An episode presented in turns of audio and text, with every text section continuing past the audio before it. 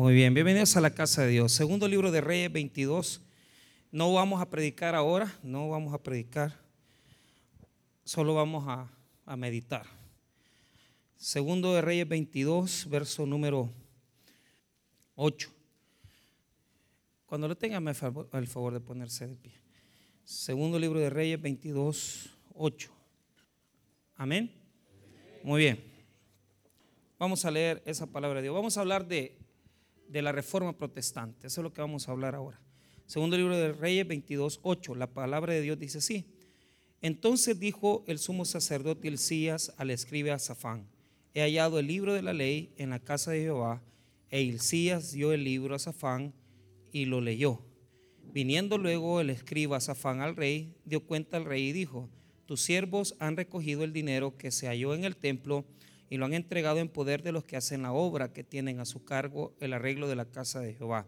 Asimismo, el escriba Safán declaró al rey, diciendo, el sacerdote Hilcías me ha dado un libro, y lo leyó Safán delante del rey, y cuando el rey hubo oído las palabras del libro de la ley, rasgó sus vestidos. Vamos a orar.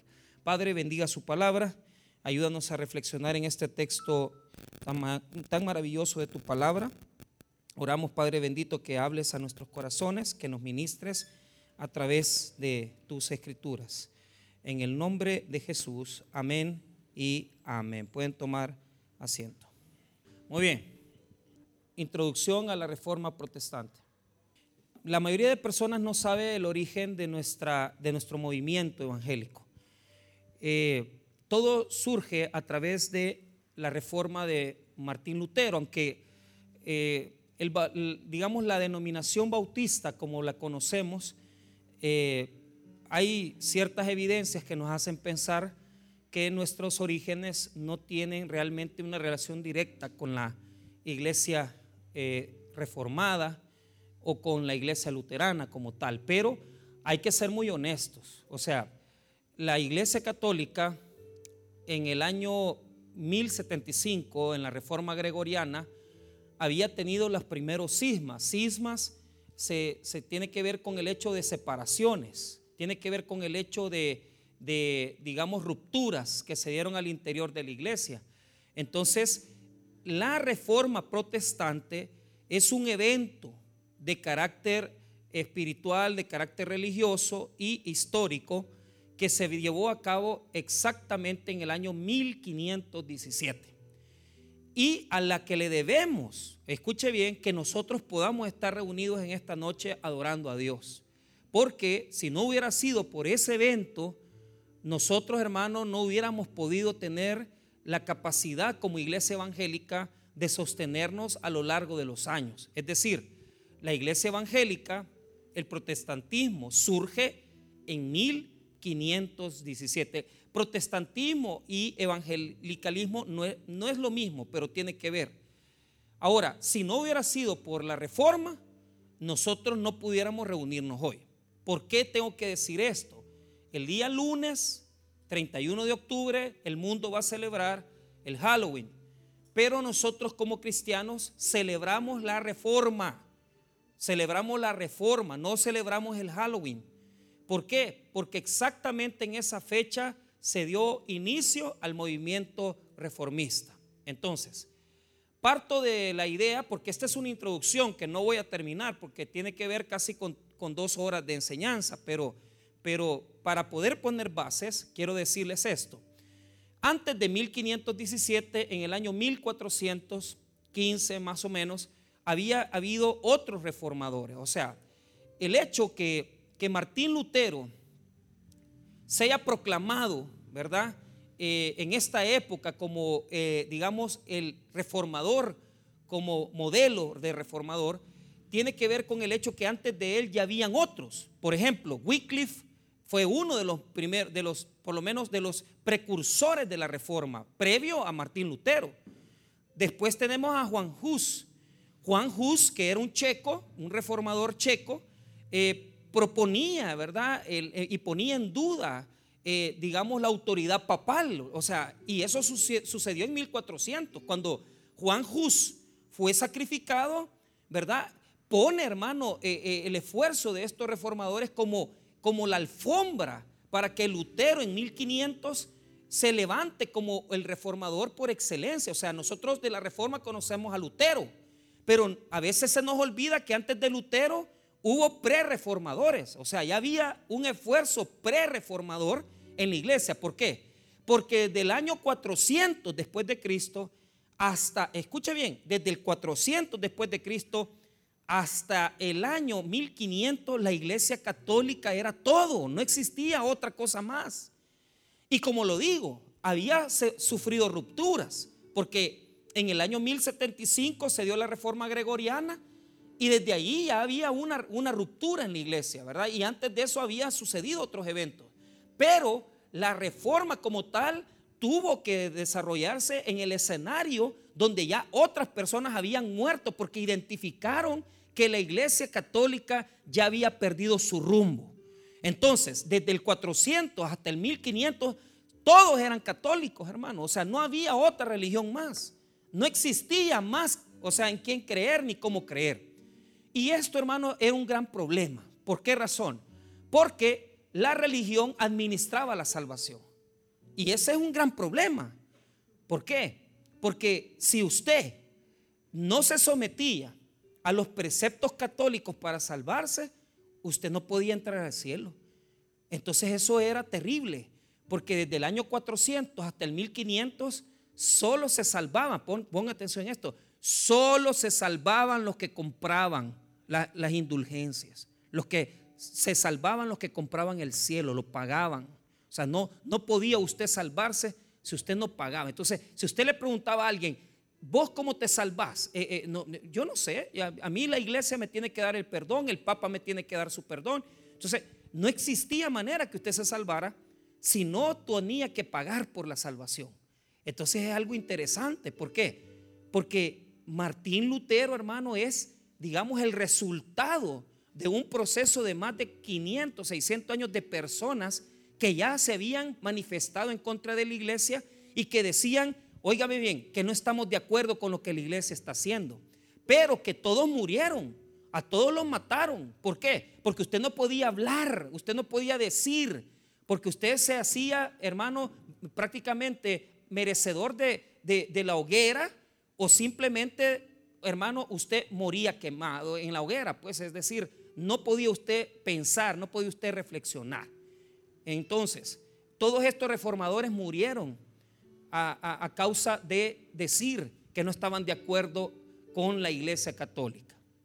Ahora, vamos a hablar un poco de lo que la iglesia católica dice, ¿verdad? Hoy en día, ¿verdad? La iglesia católica hoy en día acepta la figura de Lutero. O sea, Lutero por muchos años fue visto como la bestia, fue visto como, incluso hermano, fue señalado como el hereje por excelencia. O sea, para la iglesia católica Lutero fue lo peor pero en el año 2016, cuando se cumplían, eh, eh, exactamente estaba por cumplirse 500 años de la reforma. Los 500 años de la reforma los cumplimos en el año 2017. Entonces el Papa Francisco en el año 2016 visitó en Suecia la sede de los luteranos y celebró un culto ecuménico con ellos, en donde él manifestó de su propia boca que Lutero había peleado en contra de una iglesia corrupta. O sea, él mismo, hermano, el mismo Papa Francisco acepta que cuando Lutero, ¿verdad?, proclamó eh, eh, este, su reforma, la iglesia estaba contaminada, la iglesia estaba perdida, la iglesia había perdido su rumbo y que por lo tanto Lutero le había tocado sufrir, ¿verdad?, el embate de su tiempo por el hecho de haber proclamado eso. Entonces, hoy en día el catolicismo no ve igual a Lutero. Por muchos años a Lutero se le vio, como lo digo, como un hereje. Pero ahora Lutero en muchos círculos católicos, particularmente el Papa Francisco y Benedicto XVI, han hecho ciertos acercamientos con la iglesia luterana en donde han aceptado que el esfuerzo de Martín Lutero fue legítimo. Y han aceptado también que la iglesia en esa época eh, cometió muchos errores, ¿verdad? Ahora, usted me dirá, ¿y por qué me dice eso? Mire, hermano, si usted no sabe de dónde usted viene, no tiene identidad. O sea, ¿de qué sirve que usted esté aquí y canta la alabanza? Y, entonces, ¿cuál es la diferencia? ¿De dónde surgimos? ¿De dónde venimos? Ahora, hablemos un poco de Martín Lutero. voy a hablar de Martín Lutero en tres escenarios. El primer escenario que me, voy, a saltarme mucho de la vida de Lutero, de su nacimiento. Bueno, bueno Lutero nació en 1483 en, una familia de, donde su padre había logrado tener cierta posición económica bonancible. Pero eh, Martín Lutero fue criado bajo una perspectiva. Lo que su papá quería era que él fuera abogado. El, deseo del padre de Lutero era que Lutero fuera un tremendo, eh, eh, un tremendo abogado conocido en esa época, porque se necesitaba personas preparadas para poder hacer cosas grandes. Entonces, Lutero ingresa en la universidad de Erfurt prácticamente allá por el año 1505, más o menos, 1505, 1506. Él se comienza a preparar en la carrera de Derecho, de Jurisprudencia, pero en el tiempo que él está estudiando sufre un evento. A este evento se le, se le llama, ¿verdad?, el evento de su vocación, el evento de su llamamiento. Dice, eh, esto yo lo pongo, y muchos eruditos lo ponen ya en, un poquito en juicio, ¿por qué? Porque la historia que se cuenta es, la tradición que se cuenta es que Lutero caminaba, ¿verdad? Y, y un día, pues cayó un rayo y el rayo estuvo a punto de, matar a Lutero. Entonces, cuando él eh, vio estallar, ¿verdad? Vio, ver el, rayo que caía cerca, él en ese momento proclamó, Santa Ana, si me salvas, me hago monje. Santa Ana, si me salvas, me hago monje. Así deberían de hacer muchos ahorita. Que si, se están pasando la malva y si, las cosas no le están sonriendo, mire, debería ser un juramento usted, ¿va? debería ser una promesa ahora. Santana, si me salva, me hago. Entonces, mi hermano, Lutero era el más, óigame bien, era el más, el, el más grande de los estudiantes. O sea, sus compañeros, hermanos, le apreciaban por su intelecto, porque Lutero desde muy temprano manifestó una capacidad intelectual increíble. Eh, este señor se devoraba los, códigos de derecho, la literatura de derecho, era un intelectual y sus amigos le apreciaban porque era una persona muy académica, pero renuncia, renuncia a seguir estudiando derecho por, por ese evento que él vivió. Entonces, porque el rayo no le cayó, sobrevivió al rayo, ¿verdad? Y él cumplió su juramento, dejó los estudios de derecho y se metió directamente a la orden de los agustinos. Entonces, eh, eh, eh, él se mete a la orden para comenzar a estudiar, hacer sus estudios de sacerdote, ¿verdad? Ahora, eso sucedió aproximadamente en 1506. Fíjese que Lutero como, como, como sacerdote, y esto lo digo yo, este, que hemos estudiado un poco de, su vida, ¿verdad? De su historia. Eh, todos coinciden de que tuvo que haber algo más fuerte. ¿Por qué? Porque solamente porque te va a caer un rayo y eh, como que es un poco difícil, ¿verdad? Como que, creerlo. Dice Santa Ana, líbrame, porque, porque si no, y, si me libras me hago monje, ¿verdad? ¿Por qué? Porque te voy a decir algo. Si usted ahora acepta a Cristo o quiere servirle a Cristo, tiene que moverlo algo más fuerte, tiene que moverlo algo más grande, ¿verdad? O sea, entonces ya algunos historiadores, biógrafos, dicen que probablemente Lutero experimentó otro tipo de, transformación, otro tipo de situación para poder ir al, seminario y poder ser sacerdote. No lo sabemos qué fue lo que lo movió. Pero si fue eso, qué bueno, pero yo creo que si usted en esta noche, pues eh, de alguna manera Dios lo ha llamado, es por algo. Y si ha venido en esta noche y tal vez usted esperaba oír un mensaje, pero hasta por esta reflexión, usted puede sacar mucho para su vida, de hombres como Lutero, para, para ver cómo Dios lo está llamando. Entonces, en el periodo de su, de su preparación para sacerdote, él tuvo un gran, eh, yo le llamo, ¿verdad? Su consejero, eh, un hombre que Dios puso a, la par de él él se llama Juan Auspitz, ¿verdad? Eh, eh, eh, Auspitz, ¿verdad? era el confesor de Lutero. O sea, era, era, el sacerdote. ¿Y por qué es importante este, este, este sacerdote en la vida de, de Lutero? Porque lo aconsejaba, lo orientaba.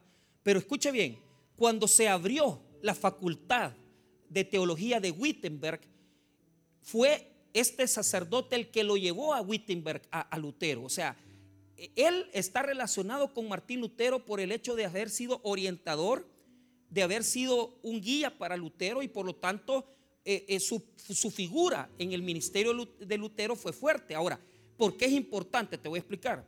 Lutero, hermano, sufría de muchas culpas. O sea, Lutero, hermano, experimentaba lo que experimentaba su época. En el año 1500, todas las cosas se veían como demonios. Había cosas, la gente creía en los demonios veía demonios en todas partes, espíritus en todas partes y, conocían a Dios, pero ¿cuál era el problema? Mire, primero, había analfabetismo. Casi el 80% de la población no podía leer.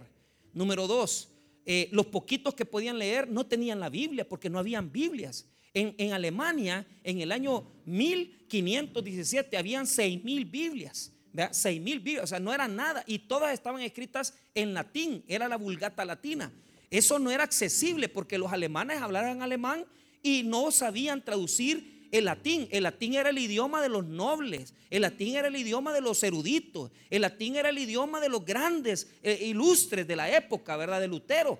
Entonces, en la época de Lutero todo mundo veía cosas espirituales. Si te pasaba algo malo, todo era Dios. Y si veías algo, un espíritu era el demonio. Entonces Lutero vivía con muchos ayunos, hacía ayuno, oración, pero eh, outfits este, dicen, o sea, porque esto lo conocemos, porque Lutero lo relaciona en sus cartas, lo relaciona en, sus libros, que él levantaba al sacerdote para que lo confesara. A veces se había dormido y en la madrugada iba a tocarle la puerta a Auschwitz y le decía, mira, confesame, yo necesito la confesión porque siento culpa, siento carga, siento que he pecado. El, problema de Lutero es que él conocía la ira de Dios. Entonces, vivía la vida como que todo lo malo que le pasaba era porque Dios, hermano, se lo mandaba como castigo. Y fíjese que esto es algo importante porque el desconocimiento de la Biblia, el desconocimiento de la palabra hace que mucha gente aquí ah, se quebraron una pierna, eh, eh, les quebraron, eh, les chocaron el carro, un hijo se enferma. Entonces, Dios me está castigando. Es que, es que te voy a decir algo. Ese es el problema de Lutero. Lutero, Lutero, hermano, se le había inculcado en una visión de un Dios castigador, un Dios de juicio, un Dios de ira. Entonces, él vivía con grandes culpas y, y, el, y la gran duda de Lutero, fíjate bien, ¿cuál era la duda luterana? ¿Cuál era la duda que embargaba Lutero. A Lutero le embargaba la duda si Dios perdonaba. Esa era la duda de Lutero. Pero ¿cuál era el problema? La iglesia católica no enseñaba eso, porque no enseñaban Biblia. Ah, eh, bueno, yo les he contado esto, mi papá, eh, eh, él creció en Santa Elena, Usulután, años 1955 aproximadamente, hermanos, y, y la misa eso son palabras de mi padre, que estuvo cerca de la iglesia católica. La misa se daba por parte del sacerdote de espaldas y en latín. Y la gente que iba a entender, usted, sí, sí, o sea, no tenían ni Biblia, eran analfabetas. Y encima de eso, el, sacerdote en latín predicaba. ¿Cómo iban a entender la Biblia? ¿Cómo iban a entender la dirección de Dios? Eso le pasaba a Lutero. Lutero quería un Dios perdonador. Un Dios perdonador y él no lo encontraba en las escrituras. Hasta dicen que este evento, esto se le llama experiencia de la torre. La experiencia de la torre, según los biógrafos y los estudiosos de la vida de Lutero, probablemente sucedió entre 1515 1514, por ahí. Eh, Lutero estaba en un convento. Eh, él se doctoró en teología, o sea, es un erudito. Filosofía, teología eran la vida de, Lutero. Pero un día él estaba leyendo las escrituras en la torre, por eso se llama la experiencia de la torre. Y en esa experiencia de la torre que él tuvo, estaba leyendo Romanos y encontró ese texto en Romanos 1, dice, el justo por la fe vivirá. Entonces, cuando encontró ese texto Lutero, fíjate bien, Lutero entendía la justicia de Dios como aquel castigo que Dios te voy a castigar, te voy a hacer pedazos si pecas en contra de mí. Pero cuando Lutero experimenta una lectura del texto, fíjate bien, Lutero lee el texto, lo revisa el texto, hace un estudio del texto, se da cuenta, hermano, que la justicia de la cual está hablando el texto de Romanos no es el castigo de Dios, sino que se da cuenta que es la justicia de Cristo en nosotros. Y ahí es donde Lutero encuentra que Dios no solo castiga, sino que Dios perdona, porque él se sentía angustiado. Él tenía ayunos. Él, hermano, dice que hacía tantos ayunos que quedaba eh, eh, desvanecido, delgado, porque no comía buscando el rostro de Dios, de tal manera que Dios le perdonara sus pecados. Entonces, cuando leyó el texto, él comprendió que la, había dos caras de la justicia. La justicia de Dios tiene una justicia disciplinaria, la ira de Dios. Cuando Él llegue, hermano, a juzgar a los pecadores, va a traer todo el juicio, todo el juicio del pecado. Pero antes de ese juicio está la justicia salvífica de Dios, está la, la justicia perdonadora de Dios. Y a esto nosotros los evangélicos le llamamos la justicia imputada. ¿Por qué? Porque, hermanos, Lutero descubre, leyendo las escrituras, fíjate bien, leyendo las escrituras, quiero hacer un énfasis, que estos hombres eran gente muy preparada, gente que estudió mucho tiempo la Biblia y, y muchas otras ciencias. Pero él en su reflexión bíblica entiende que Dios perdona y que la, mire bien, que Jesús nos imputa a nosotros el perdón de los pecados y nos imputa su justicia. ¿Qué es imputación? Es una transferencia. Es decir, cuando Cristo, hermano, cuando usted cree que Jesús es Dios y cree por fe, usted se da cuenta con claridad que Cristo nos da una transferencia de su justicia. Nosotros pudimos, hermano, haber hecho eh, cometer muchos errores. Podemos tener un pasado oscuro, podemos tener un pasado que nos da vergüenza, pero, pero la pregunta es, ¿cómo nos ve Dios? Cuando Dios nos ve a nosotros, cuando Dios ve a Michael, cuando Dios ve a la hermana Mari, cuando Dios ve al hermano René, eh, eh, Dios no ve, Dios no ve tu presente. Dios ve los méritos de Cristo puestos en ti. Él no puede ver tu pecado, no puede ver tu falta, porque tú ya fuiste perdonado por la misericordia de Dios. Entonces, qué maravilloso nuestro Dios, que ya no nos ve como pecadores, nos ve, hermano, como que si nosotros hubiéramos hecho todas las buenas obras en la vida, como que nunca hubiéramos sido divorciados, como que nunca nos hubiéramos separado. Cristo nos transfiere su dignidad, sus méritos. Pero nosotros le transferimos a Él nuestros pecados. A eso se llama imputación de pecado. Nosotros le transferimos a Cristo nuestros pecados y Cristo nos transfiere a nosotros su justicia. Entonces Lutero entiende, comienza a entender la justificación por fe. Y esto es lo que yo quiero que usted entienda. Como la iglesia católica solamente salvaba a los que ellos querían y nadie podía ser salvo, imagínense ustedes que ya un, un sacerdote, un monje agustino, que comenzaba a decir que la salvación, hermano, y que creer en Cristo, de la fe dependía creer en Cristo y que Jesús nos justificaba. O sea, era tremendo. Cuando usted le decía eso a los pecadores, cuando usted le decía eso a las personas, la gente era, era increíble porque habían vivido bajo la carga de una religión que les decía, si no te portas bien te vas al infierno. Si, si no conoces, si no, si no haces buenas obras, te vas al infierno, te vas al purgatorio. Si, si sos pecador, si sos adúltero, te vas al purgatorio porque solo conocían al Dios castigador. Y yo quiero, hermano, en esta noche Tal vez hacer una reflexión, tal vez usted piensa que Dios es un Dios castigador. No, hermano, Dios es un Dios de misericordia. Tal vez usted es un lutero que todavía conoce solo el castigo de Dios. Pero yo te quiero decir algo, la misericordia de Dios es más grande que, que el juicio divino. La justicia de Dios implica ira, pero también el amor y el perdón de los pecados. Es decir, no tienes por qué vivir condenado.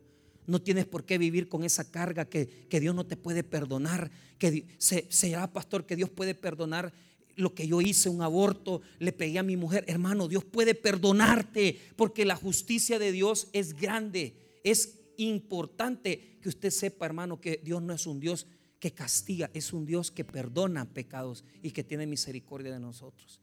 Eso fue en 1516 1514 al 16 podría haber sido. Ahora, ese fue el segundo evento. El primer evento fue el del rayo.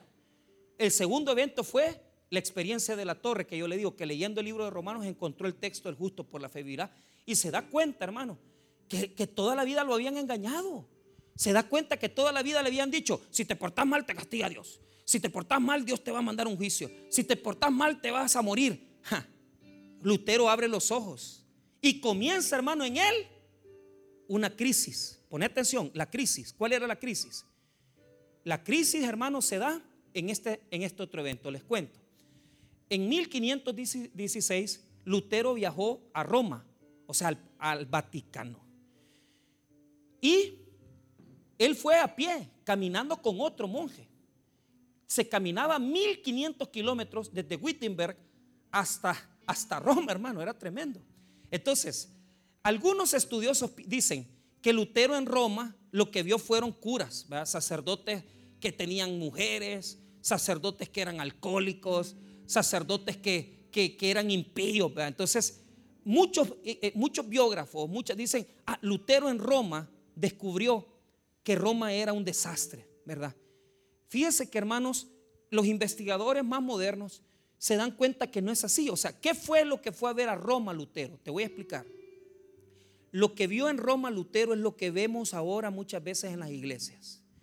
Que todo es vendimia, que todo se hace negocio, que muchas veces se, cobran dos ofrendas, tres ofrendas, cuatro ofrendas, que la gente le pide tres diezmos y que, y que pide pistos, ¿verdad? En la televisión, que manda tanto de ofrenda y Dios te va a hacer un milagro.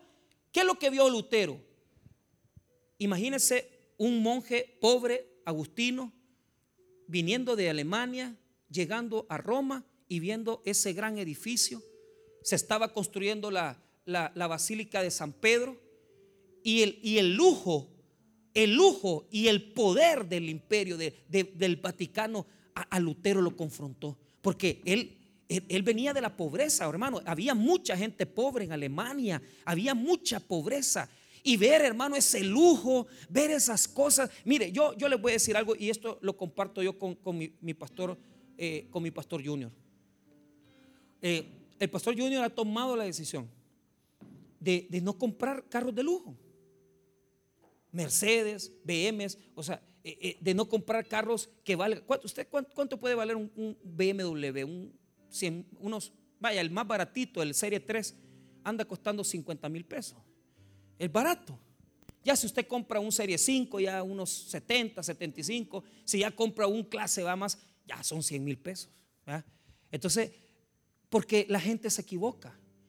Y, y entonces dice, llegan a las iglesias y ven que los pastores, los grandes carros de lujo, y ven que los pastores la vida de lujo, y ven que las iglesias de lujo, y ven que la gente de dinero. Pero ¿cuál es el problema?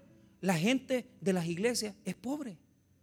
Entonces, eso es un choque, eso es una confrontación que nosotros como pastores deberíamos de mejorar. ¿Por qué? Porque no es posible que si la mitad de la congregación, ¿verdad?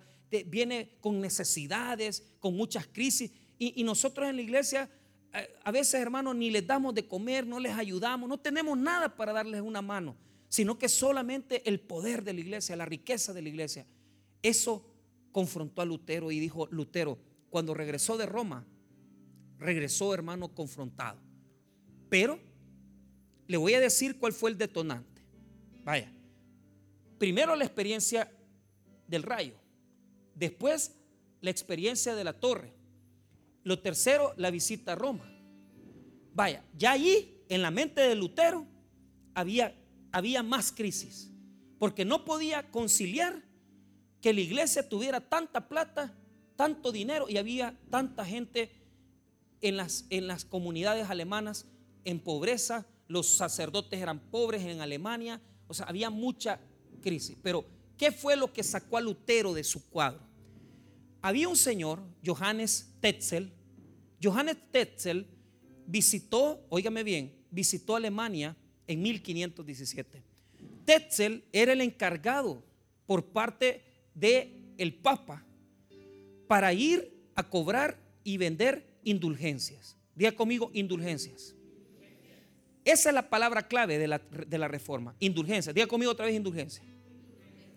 Ok, diga conmigo, tesoros, diga conmigo tesoros del mérito. No, tesoros del mérito. Eh, tal vez para muchos eh, eso no es algo, algo nuevo, para otros sí, tal vez es algo nuevo, pero les voy a explicar. Mire, la, teología católica de ese, de, ese, de ese punto de vista era esta. Mire bien, dice la teología que Jesús, María, los apóstoles habían hecho muchas buenas obras. Entonces, esas obras estaban en el cielo. Todas las buenas obras de los santos, todas las buenas obras de Jesús, todas las buenas obras de María, estaban en el cielo. A eso se le llamaba tesorería de los méritos. Tesorería de los méritos. ¿Por qué? Porque en el cielo hay un tesoro. Entonces, fíjese la relación.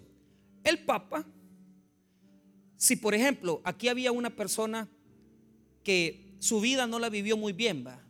Se, se metió con un hombre casado, eh, de repente, ¿verdad? Esa persona, por cualquier razón, eh, dejó sus hijos. Son pecados fuertes, ¿verdad? Entonces, la indulgencia se establece para esto. El Papa era el único que podía dar méritos a las personas. Entonces, cuando una persona se moría, uno llegaba desesperado a, buscar sacerdote y decir, mi hermano se me murió y, se fue, no se fue perdonado, entonces se fue al purgatorio. En el purgatorio la gente pasaba, o sea, la gente salía, pero salía después de 500, 600, 700 años. Del infierno nadie sale.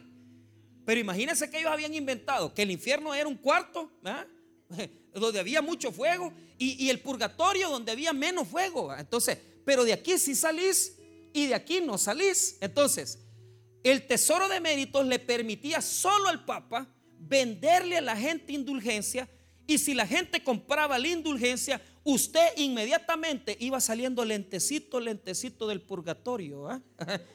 dependiendo como usted pagara. ¿ah? Entonces, entonces esto, esto era lo que ellos habían inventado, por eso se llama tesoro del mérito, porque en la teología católica el tesoro del mérito está en las manos del Papa y si el Papa daba una indulgencia, inmediatamente usted iba saliendo poquito a poquito de ahí hasta que usted salía. ¿ah? Entonces, ¿quién no quisiera hacer eso por un hermano, por un papá, por, un, por una persona que uno ama? Entonces yo pagaría lo que fuera por sacar del, del purgatorio a alguien. Claro, Lamentablemente el purgatorio no existe, ¿verdad? porque no hay base bíblica. Y, el otro problema es, hermano, el otro problema es que, escuche bien, en este punto se dice que Tetzel, oí, oíste lo que dijeron, que inmediatamente, ustedes vieron los canastos, bueno, no han visto porque ya los van a ver, cuando los vean ahí se, van a dar cuenta, inmediatamente cae la moneda en el canasto y el alma sale directo al cielo. Eso dice, o sea, cuando vos ponías el dinero en el canasto, rapidito se iba al cielo. ¿ah? ¿Ah? Entonces, mire, yo puedo vender indulgencias ahorita. Por ejemplo, si, si ya usted se siente que lo están chamuscando y que va para eh, unos 500 bolitas y ya vas pues saliendo con un pie del purgatorio. Entonces, dependiendo de lo que esté en el canasto. Pero, pero inmediatamente cae la moneda en el canasto y el alma sale al cielo alegre. O sea, Imagínense, o sea, solo que le haga chilín, chilín al volado y ya el alma ya va para el cielo. O sea, entonces eso, eso mató a Lutero. Porque era mentira, porque en la palabra de Dios no existe. Él ya había encontrado el justo por la fe vivirá. Y él encontró que solamente se necesita la fe para creer en Cristo Jesús sin ninguna obra. A eso nosotros en teología le llamamos la sola fide. Diga conmigo la sola fide.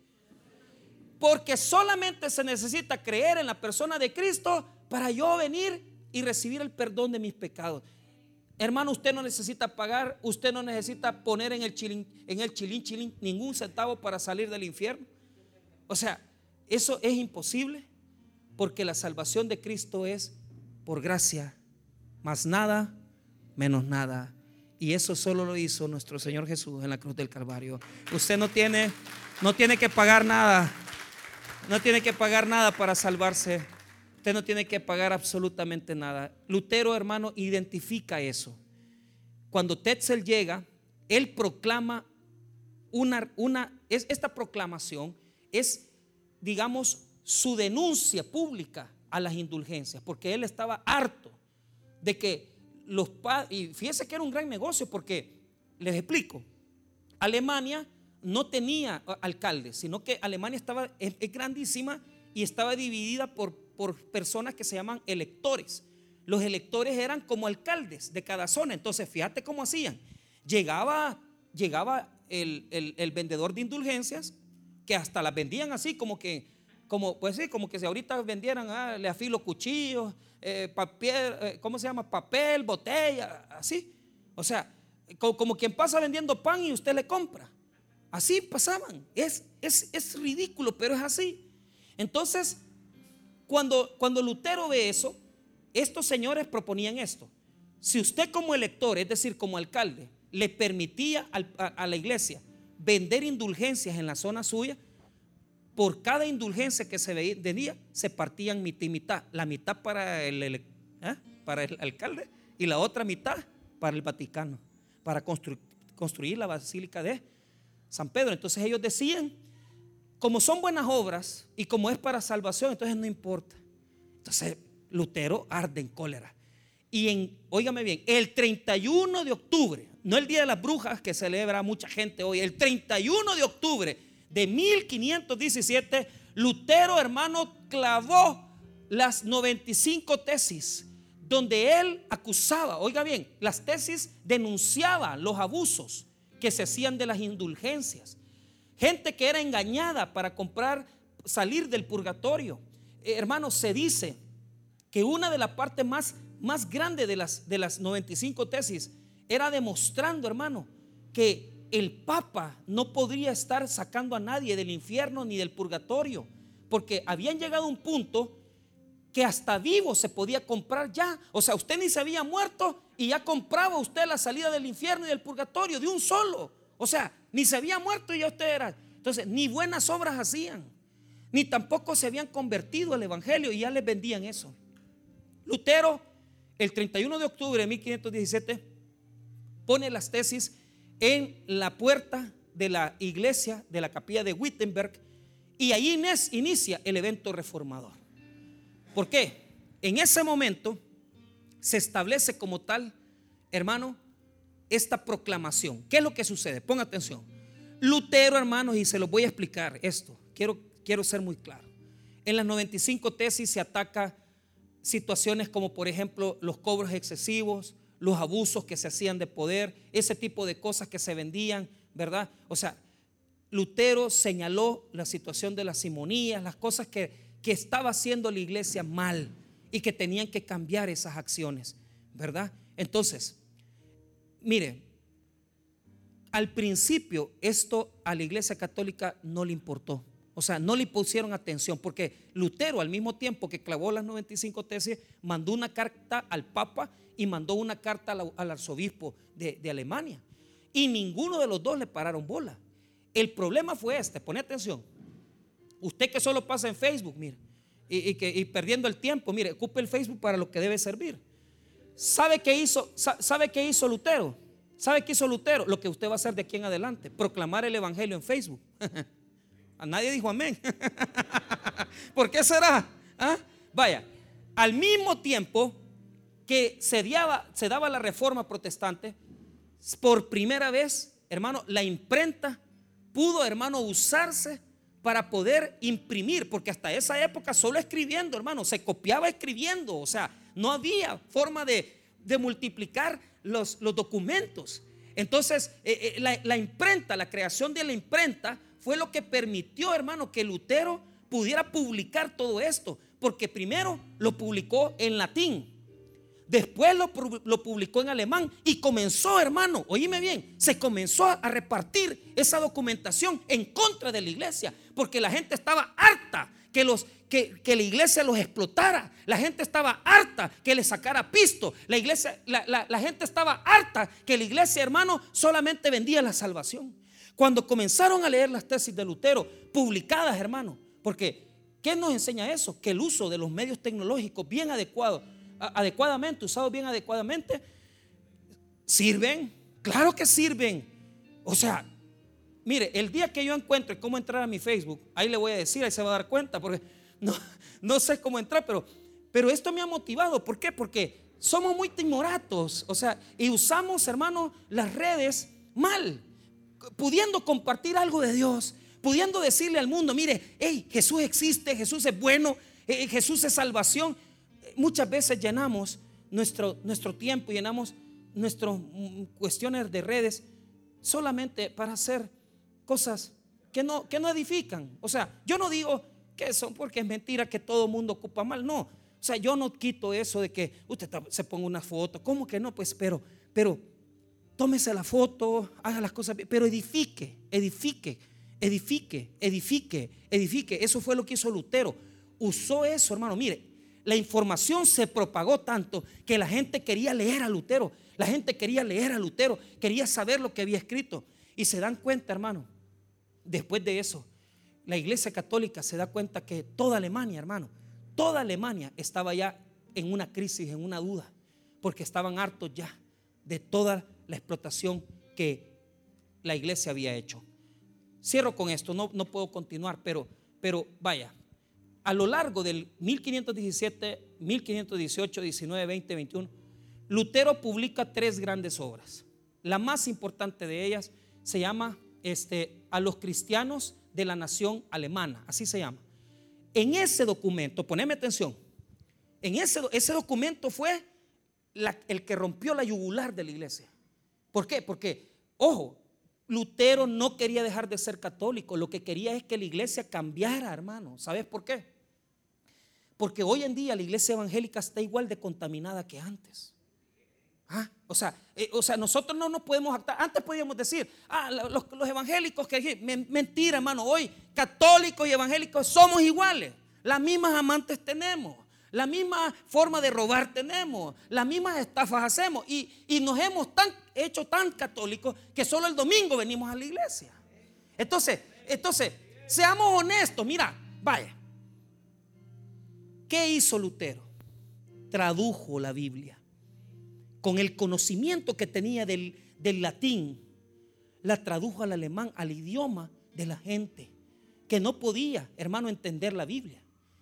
Y la Biblia, por primera vez, hermano, por primera vez estuvo accesible en las manos de personas que nunca podían haber tenido. La reforma protestante permitió que la palabra de Dios estuviera en nuestras manos. ¿Y sabe qué es la tristeza más grande que ahora hay? Que ahora que tenemos la oportunidad de poder comprar la Biblia, de accesar a la palabra, hoy en día, hoy en día es cuando menos la leemos cuando menos la tocamos, nosotros no leemos la Biblia, no, no leemos ni la estudiamos tampoco. Usted la tiene ahí en la mano, pero muchas veces la tenemos de adorno. Y eso es una tristeza, porque han muerto tantas personas para que usted tenga la Biblia en sus manos. ¿Y sabe qué ha hecho usted con la Biblia? Despreciarla. Usted no sabe el valor de esto. Aquí está contenida, hermano, la salvación de su alma. Aquí está contenida la sabiduría de Dios. Aquí está contenido, hermano, la instrucción y la dirección de su vida. Si su vida se ha vuelto una vida terrible, opaca, gris, ¿por qué cree usted que se ha vuelto así? Porque no toca la Biblia, no la medita, no la lee, no sabe qué es la Biblia. Lutero tradujo la palabra de Dios. Y en, los, y en las obras que escribió, en esta obra que yo le digo que es, eh, es a los cristianos, a los cristianos de la nación alemana, ¿verdad? Eh, él dice que la iglesia católica tiene tres barreras que hay que votar. Y, son las que ahora les voy a decir yo, que les voy a compartir, para que nosotros nos pongamos a pensar en esto, ¿verdad? ¿Por qué? Porque nos mata también a nosotros. Primera barrera, la distinción entre clero y laicado. O sea, Lutero luchó mucho para que ya no hubiera esa diferencia entre pastores y hermanos eh, sentados, porque se piensa que el pastor sabe más y que los hermanos, ¿verdad? No saben mucho. Hermanos, Lutero en este libro proclama que la primera barrera que tenemos que aprender a votar es esa barrera de división. ¿Qué pasa ahora con la iglesia evangélica? La iglesia evangélica está igual. Si aquí solo son títulos y que pastor de pastores y el pastor fulano de tal, y el pastorcito allá abajo y el hermanito que no puede hablar con el pastor. Si nos hemos hecho iguales, jerarquías. El pastor, el pastor apóstol, el pastor ungido y, el, y aquel que no puede hablar con el pastor. Jerarquía. Eso hay que votarlo. ¿Por qué? Porque la Biblia dice que todos los que estamos aquí somos sacerdotes. Votemos esa barrera hipócrita de creer que aquí el pastor es más y los hermanitos menos y que aquí el que sabe es el pastor y el que el hermanito no sabe nada. Ya se votó la barrera porque la palabra de Dios dice que todos somos sacerdotes de Dios, somos real sacerdocio, nación santa, pueblo escogido de Dios, para poder, hermano, hacer conocer las virtudes de aquel de que nos llamó de las tinieblas a la luz admirable de Cristo. O sea, y usted que tiene y que es sacerdote, que, que sabe, hermano, que no hay jerarquías, ¿usted cree que yo soy más que usted? ¿Usted cree que yo sé más que usted? Hermano, todos somos sacerdotes. Todos podemos ir a orar por un enfermo. Todos podemos, podemos ir a orar por una persona que, que está necesitando. ¿Por qué ustedes esperan que el pastor llegue? ¿Por qué ustedes esperan que el pastor, el pastor tiene que orar, el pastor tiene que predicar? Y usted que no tiene, hermano, una Biblia. Usted es sacerdote. Usted y yo somos sacerdotes. Segunda barrera. Esta muralla que es la más terrible. En la iglesia católica, solo los sacerdotes podían interpretar la Biblia. Nadie podía interpretarla, por eso se escribía en latín para que nadie la leyera. Solo la gente erudita, solo la gente noble podía leer la Biblia. Hermanos míos, usted tiene la palabra de Dios y usted el único momento en la semana que lee la Biblia es cuando viene el culto. ¿Por qué no abre la Biblia todos los días de su vida y la pone por encima de sus situaciones.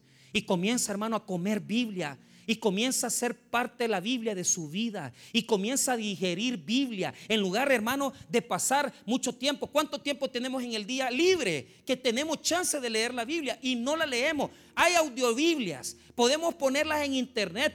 podemos ponerlas en YouTube. Podemos leerlas también. Entonces, hermano, todos podemos interpretar la Biblia. La barrera que rompió Lutero es importante. Porque antes de Lutero nadie podía leer la Biblia. Hoy, después de tantos años, de 505 años, nosotros tenemos la bendición de poder tener la palabra de Dios en nuestra mano. Léanla, cómanla y háganla parte de su vida y su vida va a resplandecer la luz de Cristo. ¿Me entiende?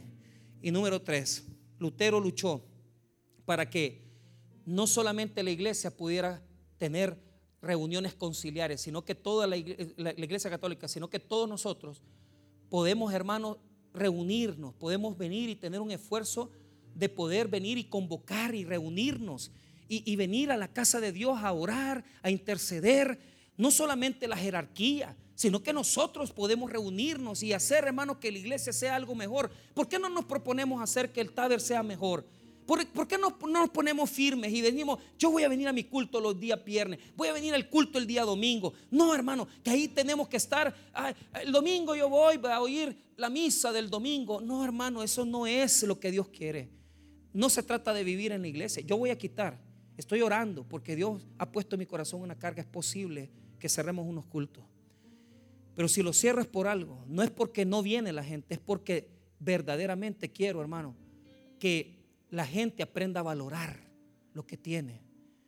Y, por lo menos, si usted es un creyente en esta iglesia, por lo menos usted necesita dos cultos en la semana. El de estudio bíblico y su devocional de día domingo, adorar a Dios. O sea, un culto para adorar y un culto para aprender. Por lo menos, lo mínimo que puede tener. Pero hemos notado que, que ay no, que yo no puedo llegar, yo no puedo congregarme. No, no, hombre, hermanos, después de la pandemia todos hemos salido, ¿verdad? Como que, como que ya no somos cristianos. Eh, un montón de gente solo el domingo quiere ir a la iglesia. No, hermano, la iglesia no es el día domingo, la iglesia es todos los días. Y, claro, no vamos a estar metidos aquí, como lo repito, porque no es ese el objetivo.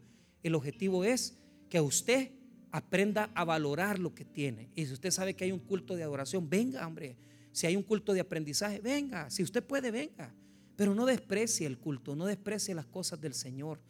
Para eso se hizo la reforma. Hermanos míos, Lutero luchó y, fue confrontado. Cuando a él le pidieron que diera explicaciones en la dieta de, Worms, Lutero dijo que no podía renunciar. Le, le hicieron dos preguntas. Lutero, todos estos escritos los escribiste tú. Y la segunda pregunta, ¿te retractas de lo que dijiste en esos libros? Y Lutero, hermano, pidió 24 horas para responderle. porque fue Carlos V el que convocó a la dieta para poder confrontar. Y pusieron a unos teólogos magníficos como Juan Eck, que lo confrontaron a Lutero, pero toda la literatura que Lutero puso ahí fue increíble, porque había escrito un montón, había propagado un montón de libros. Cuando el Papa lo quiso excomulgar, él mandó una bula para poder excomulgar a Lutero. Y Lutero lo que hizo fue, hermano, porque le quisieron quemar todos sus libros, pero como eran tantos lo que había escrito y la gente lo tenía en sus manos, y ya no podían quitárselo de la mano a la gente porque tenían ya conocimiento de la verdad bíblica, no pudieron. Entonces Lutero quemó la bula papal, se burló de la, el del papa dijo, yo, yo, vos, vos querés quemarme mis libros, yo te quemo a vos tu bula, no me importa que me excomulgues, porque yo no voy a hacer nada que no esté en la palabra de Dios. Y él, cuando le dijeron, ¿todo esto lo has escrito tú? Sí. 24 horas después le dijeron que se retractara de lo que había escrito en esos libros. Entonces pidió 24 horas para decir si sí o no. A las 24 horas dijo, todo lo que está en esos libros está basado en la palabra de Dios. Y yo no voy a negar, si me prueban ustedes con la Biblia que lo que está escrito ahí está equivocado, yo renuncio. Pero no lo voy a hacer porque mi conciencia a eso se le llama objeción de conciencia. ¿Por qué? Porque Lutero sabía que lo que había escrito en esos libros era la palabra de Dios. Y por eso, hermano, no se retractó de lo que había dicho. Fue tan fuerte que se impuso ante el papado y el papado no lo pudo matar. ¿Por qué? Porque Federico III, el elector eh, de, de Sajonia, lo protegió. O sea, era Dios protegiéndolo por Federico III. Y él, hermano, rechazó rechazó, poneme atención, rechazó negar, rechazó el aceptar retractarse, porque él sabía que todo eso era Biblia, que todo lo que había escrito era de la palabra de Dios y era la verdad. Y si no se lo comprobaban con, con la misma palabra, él no iba a dejar de declarar que eso era verdad. Hermano, no lo pudieron hacer retractarse. ¿Qué pasó? Alemania, hermano, salió del poder de la iglesia católica. Y en menos de cuatro años se habían hecho protestantes, ya no más católicos, por el poder de la palabra de Dios, porque por fin la Biblia estuvo en las manos de la gente pobre y humilde, porque habían conocido la verdad, de tal manera que los sacerdotes se quitaban los hábitos, salían de los conventos, las monjas dejaban, dejaban hermano, su, su llamamiento, se quitaban también los hábitos, se casaban con los hombres porque se dieron cuenta que todo lo que la iglesia había hecho en esos 16 siglos había sido nada más ocultar la luz de la verdad de la palabra. Y desde ese tiempo para acá surge diferentes denominaciones de la iglesia evangélica. Llegó a Estados Unidos, Estados Unidos vino a Latinoamérica y el primer misionero evangélico que tuvimos en Latinoamérica vino en 1901. Y desde ahí, hermano, nosotros podemos confesar, no que ya no estamos en la iglesia católica, no, sino que conocemos la verdad de Dios. Y si hay algo que nos distingue como iglesia evangélica es que leemos la Biblia. Pero ahora hemos caído en esta oscuridad. La pregunta es, ¿qué necesitamos, iglesia, para volver a Cristo? Una nueva reforma, pero una reforma de corazón una reforma donde pongamos a la Biblia por encima de todo. Y si usted se ha perdido, porque ha dejado de congregarse, porque ha dejado de leer y lo único que lee es cuando el pastor predica la palabra, quiero decirle hermano que usted ha vuelto al catolicismo. Usted no es católico. Usted es un cristiano que sigue a Jesucristo, no sigue denominaciones, no sigue iglesias, no sigue pastores, sino que sigue a Jesús, que es el Hijo de Dios y que se predica su evangelio en esta preciosa palabra que nos dice la verdad de Dios. Por lo tanto, la reforma es un movimiento que hasta este momento se sigue vivo en los corazones de aquellos que dicen, ya no voy a estar lejos de Dios, voy a acercarme más a la Biblia, voy a leer la palabra, voy a orar y voy a meditar en la preciosa palabra de Jesús. Porque por esto murieron muchos hombres y ahora es necesario que la iglesia evangélica vuelva nuevamente a la palabra poderosa de Cristo. Lutero murió en el año 1546, con muchas enfermedades, dicen que lo llevaban ya hasta en un carrito para ir a dar sus clases, pero previo a su muerte, él declaró, hermano, con toda certeza, que todo lo que había hecho, nada más, era haber traducido la palabra al idioma de la gente que no la conocía. Leamos la Biblia, aprendamos palabra de Dios y esforcémonos para saber más de Cristo, porque esa es la verdadera reforma, saber más de Dios, saber más de Cristo y acercarte más a Jesús, el Señor. Vamos a orar, hermanos.